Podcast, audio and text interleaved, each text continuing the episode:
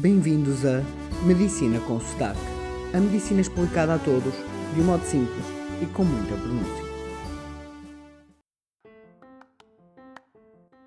Bem-vindos ao nosso episódio Enlatados em Marcha de Emergência.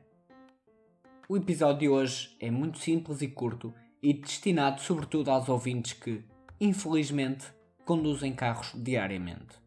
E digo infelizmente por dois motivos. Primeiro, pois acredito num mundo de mobilidade partilhada e baseada em caminharmos cada vez mais por ruas sem carros. E segundo, por quantos menos carros, mais rapidamente conseguirei chegar às vítimas que de tanto nós precisam. Nada melhor que escolher hoje, o dia da greve dos jovens em nome do ambiente, para lançar este episódio. E peço-vos desde já desculpa a todos vocês que andam a pé, ou de bicicleta, ou transportes públicos, por este episódio não vos ser tão importante. No entanto, é um tema do qual precisamos de falar. Vamos então aprender o que vocês, condutores, devem fazer ao avistar um veículo em marcha de emergência. Começamos então por definir o que é marcha de emergência. E aqui quero-vos lembrar uma coisa que verifico diariamente e que parecem não saber. A marcha de emergência é sinalizada pelas luzes intermitentes. Em Portugal são azuis Desconheço qual será a cor no Brasil e em alguns países, como nos Estados Unidos, são azul e vermelho. Não é preciso ter barulho de sirenes para se estar em emergência. Aliás, cada vez menos usamos os sinais sonoros, as sirenes, pois isso leva a uma enorme poluição sonora e pouco eficaz. Assim, se virem um veículo com as luzes intermitentes, ele está em emergência e é para deixar passar, quer esteja ou não a usar sirenes.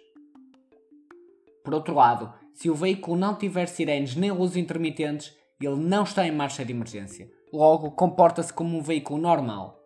Acontece-nos com muita frequência que as pessoas veem as ambulâncias no retrovisor e que não estão em marcha de emergência e acabam por encostar para deixar passar.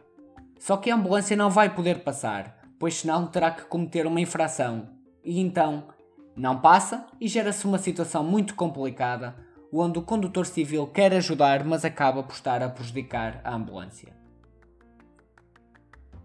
Passando agora a casos mais concretos. 1. Um, sempre que virem um veículo de emergência, devem encostar, mas nunca no meio de uma curva, pois o veículo de emergência não vos vai poder ultrapassar, pois não tem visibilidade.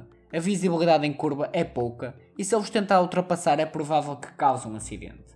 Assim, ou não iniciam a curva e encostam, ou devem acabar de fazer a curva para deixar passar. 2. Quando encostam para deixar passar, não façam de modo brusco, como virar ou travar rápido. Façam de um modo adequado. 3. Sempre que possível, indiquem com os piscas que vão encostar.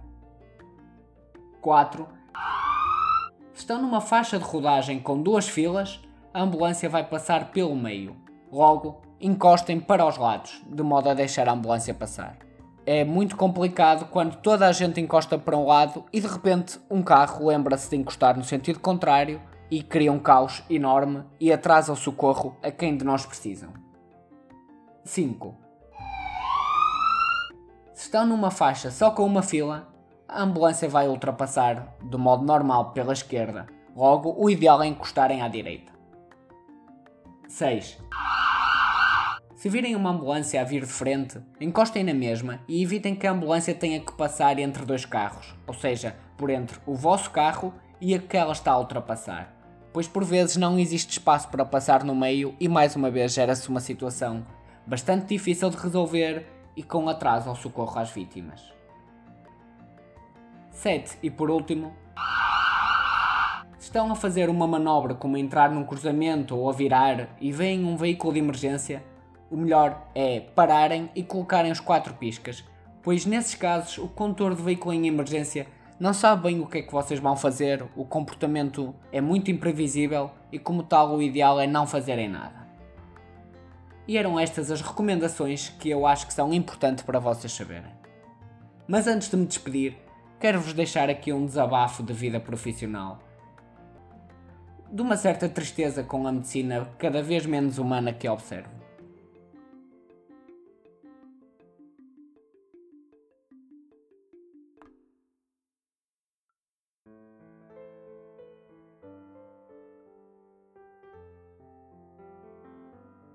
Acreditam vocês que ontem três cirurgiões tentaram que eu anestesiasse uma doente sabendo que era uma doente que não poderia ser anestesiada no meu hospital, pois corria um risco enorme de poder morrer, e esconderam-me esse facto? Tentaram que ela fosse operada, não me dizendo nada e sabendo que ela não poderia ser operada. Ou seja, o egoísmo e narcisismo daqueles cirurgiões com quem trabalho regularmente é tanto que estão dispostos a tudo, inclusive matar um doente e trair um colega de trabalho só para operarem uma doente que sabiam que poderia morrer sem qualquer necessidade. Como imaginem, fiquei lixado com F. Ou seja, dentro da medicina com sotaque, fiquei fu. Vocês sabem o resto. Aos cirurgiões, mandei-os àquele sítio que vocês também sabem. E à doente, ainda na mesa das operações, falei com ela e expliquei que não poderia ser operada naquele hospital e que precisava de um hospital melhor com mais especialidades e capacidades. Ela, claro, ficou bastante triste por não ser operado, afinal, tinha mudado toda a sua vida para isso e queria resolver o seu problema o mais rapidamente possível. Mas por outro lado, percebeu que o risco era de morrer desnecessariamente. E pronto, lá lhe dei dois beijinhos e ela disse-me aquela típica frase: Se não era para ser, era porque o destino não queria. Como quem diz que tinha sido o destino que a salvou. Mas não. O que a salvou, para além do destino, foi de facto de eu nunca facilitar e ser extremamente competente e dedicado no meu trabalho. É claro que falho e continuarei a falhar, mas reduzo ao máximo as possibilidades disso acontecer. E com este desabafo, deixo-vos por hoje.